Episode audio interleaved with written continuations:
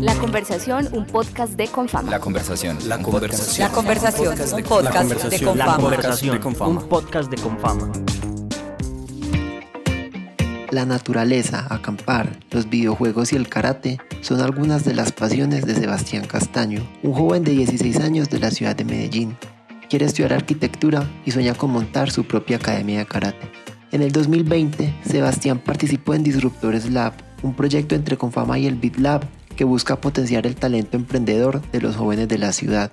En su paso por el programa, descubrió que más allá de ir a la universidad, también tiene intereses en emprender a corto plazo, pues siente que de esa manera puede escoger con mayor libertad sus caminos. Conversamos con él y nos habló sobre sus metas, sueños y sus proyectos para transformar.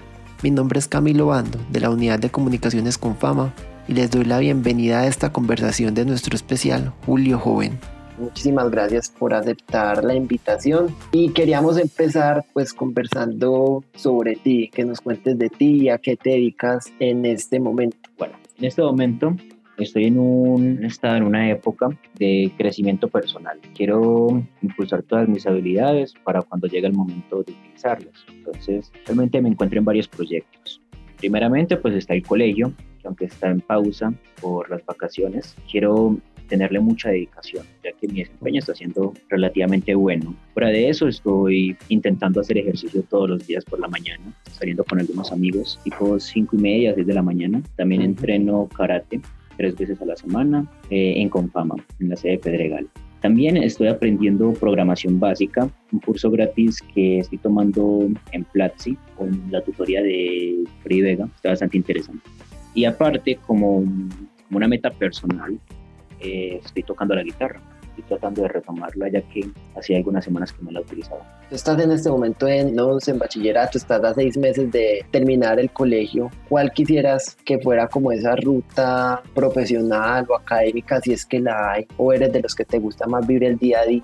¿O cuál es esa proyección de pronto que has pensado que quisieras tomar? Pues finalmente uno le dicen que no, es como que empieza como a ver qué, qué camino tomar o qué, pero ahora hay muchos caminos. No es como solo de ir a la universidad a hacer un pregrado, ahora hay muchos caminos también pero ¿cuál camino quisieras proyectar en tu vida? De hecho, esta pregunta me gusta bastante porque me la he hecho bastante durante los últimos meses y es que el año pasado yo deseaba ser un ingeniero civil. Pareció una carrera muy interesante. Sin embargo, este año, haciendo unos proyectos arquitectónicos con AutoCAD y SketchUp, modelando y todo eso, me di cuenta de lo que de verdad a mí me gusta es el diseño es la arquitectura como tal. Y entre ella, eso no es una decisión fácil decir, bueno, voy a estudiar arquitectura y ya está. Uno tiene que mirar entonces en qué universidad lo va a hacer, porque hay un montón, un montón de universidades, y dependiendo de lo que uno quiera llegar a hacer, de lo que quiera lograr, es para está cada una de las ofertas. Fuera de eso, también estuve mirando las especializaciones, que fueron numerosas, bastantes de ellas muy interesantes, pero lo que de verdad me gustaría sería que al terminar el pregrado aquí en alguna universidad municipal, terminar luego con una especialización o maestría, a la que sí, en el extranjero. Me gusta bastante la idea de poder viajar alrededor del mundo, conocer culturas, al mismo tiempo que me formo académica y profesionalmente. Sebastián, eh, ahorita que estamos conversando, dijiste que, te gustaba el karate y ahora me decías, pues antes de comenzar la entrevista, que a ti te gustaría montar una escuela de karate, que quisieras emprender con esto. ¿De dónde viene ese gusto por el karate? Y finalmente, pues unas veces hace un deporte y lo hace por hobby, para la salud o para verse bien, pero tú estás yendo más allá y quieres emprender ¿Por qué? Porque finalmente, bueno, sí te gusta el karate, pero también entonces acá tendrías una afinidad por el emprendimiento que de pronto una esa dice, ay, pues yo no pienso todavía en eso. Pero ¿de dónde surge este gusto y por qué quisieras emprender específicamente con una escuela de karate? Mi gusto por el karate nace principalmente de mis contactos más cercanos. Yo tenía dos amigos, los cuales entrenaban karate constantemente y se conocían y eran bastante buenos amigos. Yo los conocí, me uní pues, al combo de ellos, me contaron al respecto. Con el tiempo entonces yo dije, bueno, yo quiero mejorar, quiero ser mejor y estar a la par de ellos, porque ellos ya están un poco avanzados. Entonces me coloqué esa meta empezar a entrenar seguido, seguido y empezar a subir. Y así fue que mientras yo seguía subiendo, ellos empezaron a descuidar y lastimosamente ahora solo quedo yo. Cual es bastante triste, pero bueno, principalmente inició como por un sentido de competencia, pero hoy en día es más un estilo de vida, porque las artes marciales dan una disciplina increíble al día a día de una persona. Lo vuelve a uno alguien muy organizado y bastante capaz de afrontar eh, las cosas de, que nos depara el destino. Deseo abrir esta escuela de karate, este emprendimiento, porque me veo con las capacidades de enseñar a otros chicos y chicas que quieran iniciar en esta arte marcial. Porque con el tiempo, pues, he recibido reconocimientos pues hubo un torneo en Confama de catas y combate. En ambos quedé campeón en el número uno y también he tomado algunos cursos de catas avanzadas, que son como las formas. Pues considero que estoy capacitado para eso y teniendo en cuenta que es algo que me apasiona, que me gusta bastante, siento que hay muchas personas que les gustaría también tomar ese camino de, del karate. Bueno, Sebastián, a nosotros acá pues esta conversación nos convoca porque este mes de julio nosotros celebramos eh, el mes de la juventud. Tú todavía pues en este momento tienes 16 años, me habías contado, estás todavía en el colegio. ¿Cómo crees que desde tu juventud, desde tu visión del mundo, desde tu rol en tu colegio en este momento como estudiante, cómo crees que desde todo eso tú puedes transformar la sociedad, el entorno? ¿Cómo puedes aportar, por ejemplo, a causas sociales, a crear comunidades? A lo largo de, de toda mi instancia en el colegio, conocí a bastantes personas, las cuales han influido bastantes valores sobre mí. Entre ellos está el liderazgo, el liderazgo de, de poder guiar a las demás personas hacia un camino que yo considero correcto, que debería ser el adecuado para poder construir una sociedad equilibrada y buena para la gran mayoría. Siendo esto así, desde mi punto desde mi punto en específico, considero que puedo hacer ese cambio mediante el liderazgo. Yo he sido un líder social, por así decirlo, dentro del colegio los últimos dos años. Me han reconocido los otros estudiantes porque he sido candidato a la Contraloría y representante a los estudiantes. Entonces creo que con ese ejemplo de hacer las cosas, de emprender esa lucha, ese cambio, ese camino, las demás generaciones, las que vienen, eh, las que están en primero, en tercero, en primaria, y algunos de secundaria, van a decir, hey, esta persona hizo estos cambios o tenía esta iniciativa o tenía el ánimo de hacer el cambio. Entonces esas mismas personas van a tomar esa misma iniciativa y van a seguir con ese cambio que primeramente se propuso para seguir transformando la sociedad. Y es algo que se multiplica. Cuando una persona hace algo bueno, dos lo replican. Y esos dos, otros dos, que ya serían cuatro, y se va expandiendo esa buena semilla entre la sociedad. Entonces, mi padre me decía una vez que basta una persona con buenas intenciones en la sociedad para que todo su entorno se transforme. Y probablemente se demore muchos años, sí, pero estoy seguro que si todos o la gran mayoría nos comprometemos con eso, vamos a poder generar un gran cambio. Hay algo muy particular, pues no sabemos finalmente si es solo algo de Medellín, de Colombia, del mundo,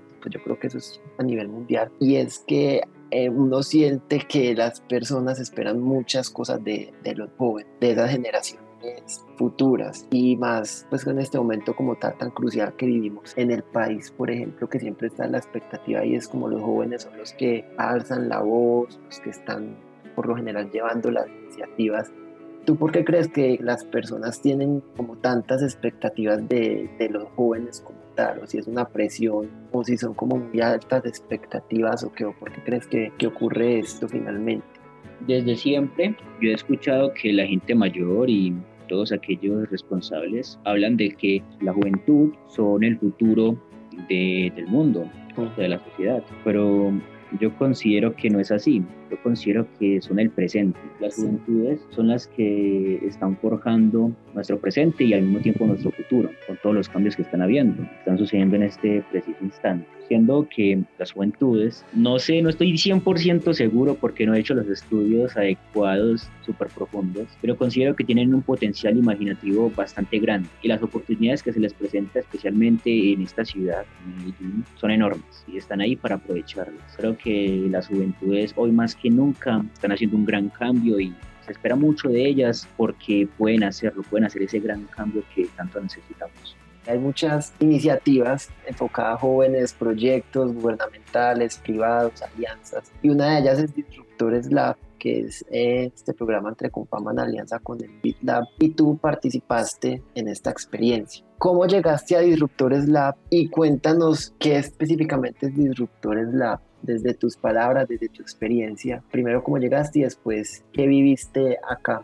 Esto es una experiencia, una historia muy bonita. Yo recuerdo que estábamos en el colegio y en Confam, con Confama nos hicieron llenar pues una encuesta, pero fue mediante esa encuesta que recopilaron ciertos datos otras cosas y ahí me contactaron. Tras eso me, pues me ofrecieron el camino de formación y algunas becas para estudiar esto, perdón, es cuando estabas en décimo, ¿cierto? Sí, cuando estaba en décimo en el 2020. Creo que fue a mediados de, del año. Entonces sí, fue algo bastante, bastante nuevo porque nunca me habían llegado con esa oferta de, hey, nos gustó lo que dijiste, eh, nos gustó tus respuestas, nos gusta tu perfil y te vamos a colaborar con este proceso formativo, dándote una beca para estudiar en tal universidad para que estudies tal y tal programa. Eso para mí fue muy, muy importante para mi formación y para mi vida actual, porque pasando al siguiente punto de lo que significó para mí, Disruptores Lab fue una herramienta muy, muy útil para mi crecimiento personal, porque llegó justo en un momento en el que me sentía un poco estancado, en el que realmente no estaba muy seguro de qué hacer por todo lo que estaba ocurriendo. Y eso fue como una mano de ayuda,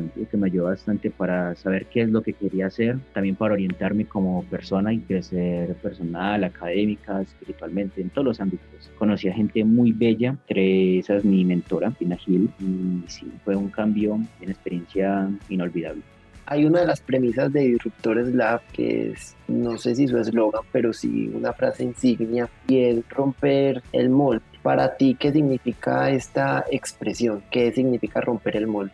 En lo personal, romper el molde significa salirse de lo que las demás personas esperan de uno o de lo que ya está impuesto de alguna u otra manera. Es decir, un ejemplo, en el colegio esperan que yo gane una materia en alto, entonces yo rompo el molde ganándola en superior, o se espera que yo sea un estudiante común y corriente, como bastantes de ellos, entonces yo rompo el molde siendo más, haciendo cambios en mi comunidad educativa. Es ir más allá, es ser mejor y superarse a uno mismo todos los días. Desde tu experiencia personal, desde esas iniciativas que tú haces o lo que quieres hacer, tú cómo lo rompes, ese molde que las personas esperan de uno lo rompo desde el punto de vista de la creatividad. Miro un historial de qué es lo que se ha hecho y lo que no se ha hecho en tiempos pasados, lo que se hizo bien y lo que se hizo mal, y trato de mejorarlo desde, desde mis posibilidades, sea utilizando nuevas tecnologías, nuevas herramientas, nuevas estrategias, siempre intentando dar el 100% de mí. Y Disruptor es un programa que todavía eh, está activo, que más y más jóvenes pueden ingresar. ¿Por qué debería ingresar un joven en este momento que de pronto, como nos contabas, que se sienta como tú, que estancado, que no sabe qué hacer o finalmente sí sabe qué hacer, pero quiere como ese acompañamiento? ¿Por qué debería ingresar a, una iniciativa como esta? ¿Cuáles serían esas ventajas y esas diferencias para la vida de esas personas? La ventaja que Disruptores Lab le ofrece a quienes tomen esta gran oportunidad es que van a poder diferenciarse del resto, van a poder tener las cosas mucho más claras y van a poder crecer muchísimo como persona. Si una persona, aunque estén muy desarrollados, aunque tengan una madurez increíble, siempre hay cosas por aprender, siempre hay cosas en las cuales se puede mejorar. Yo creo que Disruptores Lab, a través de todas sus estrategias, lo logra de una manera excelente. Podrían hacerlo y adquirir muchas capacidades, muchas habilidades sociales, comunicativas y emprendedoras. Ya para ir finalizando, ahorita estamos hablando sobre la juventud y lo que espera de pronto las personas, de los jóvenes. Uno muchas veces escucha de, de los adultos como la, la, frase de, ay, es que en mi generación hacíamos esto y esto y vea que como somos, tal cosa, mientras que de pronto escucha también, ay, es que los jóvenes son muy sensibles. ¿Tú por qué crees que ocurre esto? ¿Y por qué crees también que los jóvenes de hoy en día, sabiendo que de pronto crecieron en un contexto también con los papás o la familia de, ser muy conservadores, muy tradicionales, pero los jóvenes finalmente hoy no, no, no son así? ¿Por qué crees que esto pasa? Yo creo que eh, es un ciclo que siempre se repite y nunca va a desaparecer y de hecho puede que también nos pase a nosotros el hecho de decir estas generaciones de hoy en día tal y tal y tal cosa. ¿Por qué lo digo? Pues porque eso siempre ha ocurrido. Pongo que hoy en día muchos adultos, mucha gente dice, ah, esos jóvenes pegados a ese celular todo el día, ya no saben hacer nada, o que es ese reggaetón, eso suena asqueroso, lo que mencionan y todo eso. Pero a veces también se les olvida que a principios del siglo XX era la misma discusión con el periódico, con el rock and roll, que cuando salió se hizo un gran escándalo por eso, pero al fin y al cabo era un nuevo estilo de música, que hoy en día la gente lo escucha y lo baila como cualquier otro género. Entonces creo que es un tema de generaciones. A mí me tocó esto, entonces yo voy a creer que esto es lo mejor. A mi hijo le tocó aquello, entonces esa persona va a creer que eso es lo mejor. Es como esa frase que dice que todo tiempo pasado siempre fue mejor. Yo estoy completamente en contra de eso, porque de hecho, mientras más avanzamos en el tiempo, nuestra sociedad mejora, nuestra cultura avanza y somos mejores personas que lo que fuimos en el pasado. Entonces creo que es más que todo un tema de añoranza. ¿Cómo crees tú que los jóvenes pueden intervenir y transformar el territorio, el contexto donde viven eh, o la sociedad? A través del emprendimiento y del liderazgo. Si un joven emprende y es un líder en lo que hace, va a transformar su entorno de una u otra manera siempre, 100% asegurado. Porque un joven, una persona que quiera hacer algo, que esté decidido a lograrlo, es imparable. Muchas gracias por unirse a este espacio. Recuerden que pueden escucharnos todos los martes a través de nuestras redes sociales y que durante todo este mes estaremos conversando sobre las habilidades de la juventud. La conversación, un podcast de Confama. La conversación. La conversación. La conversación, un podcast de Confama. La conversación, un podcast de Confama sí es una experiencia humana y es una experiencia de viaje. Mi vida antes sonaba como un río cuando busca su cauce y ahora como un bosque lleno de vida. De lo que se trata es de celebrar los logros alcanzados y que eso sea un impulso para seguir mejorando. La conversación, un podcast de Confama.